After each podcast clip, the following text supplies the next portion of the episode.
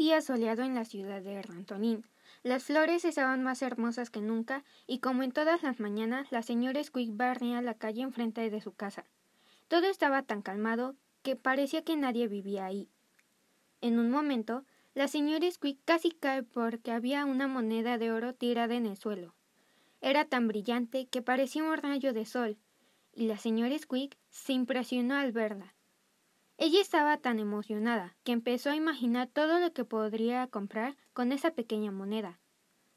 Se acordó del moño que había visto el otro día en la tienda de la señora Bonnie, y en tan solo unos minutos la ciudad entera se había enterado de la magnífica moneda de oro de la señora Squeak.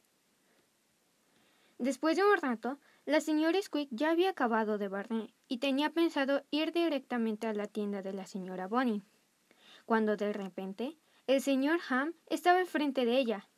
Ella dio un salto, pues no se había dado cuenta de su presencia.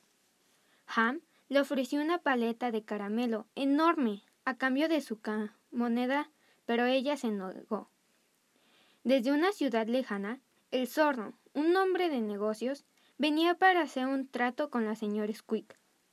Venía con un contrato donde le ofrecía una casa en la ciudad de los rancholes pero tuvo las, pero la señora Squeak también se negó.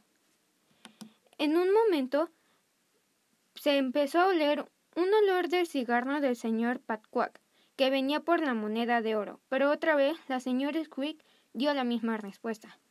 El ratón Nick no venía por la moneda, venía porque desde hace varios años estaba enamorado de la señora Squeak, y pensó que ese día le iba a poder demostrar sus sentimientos.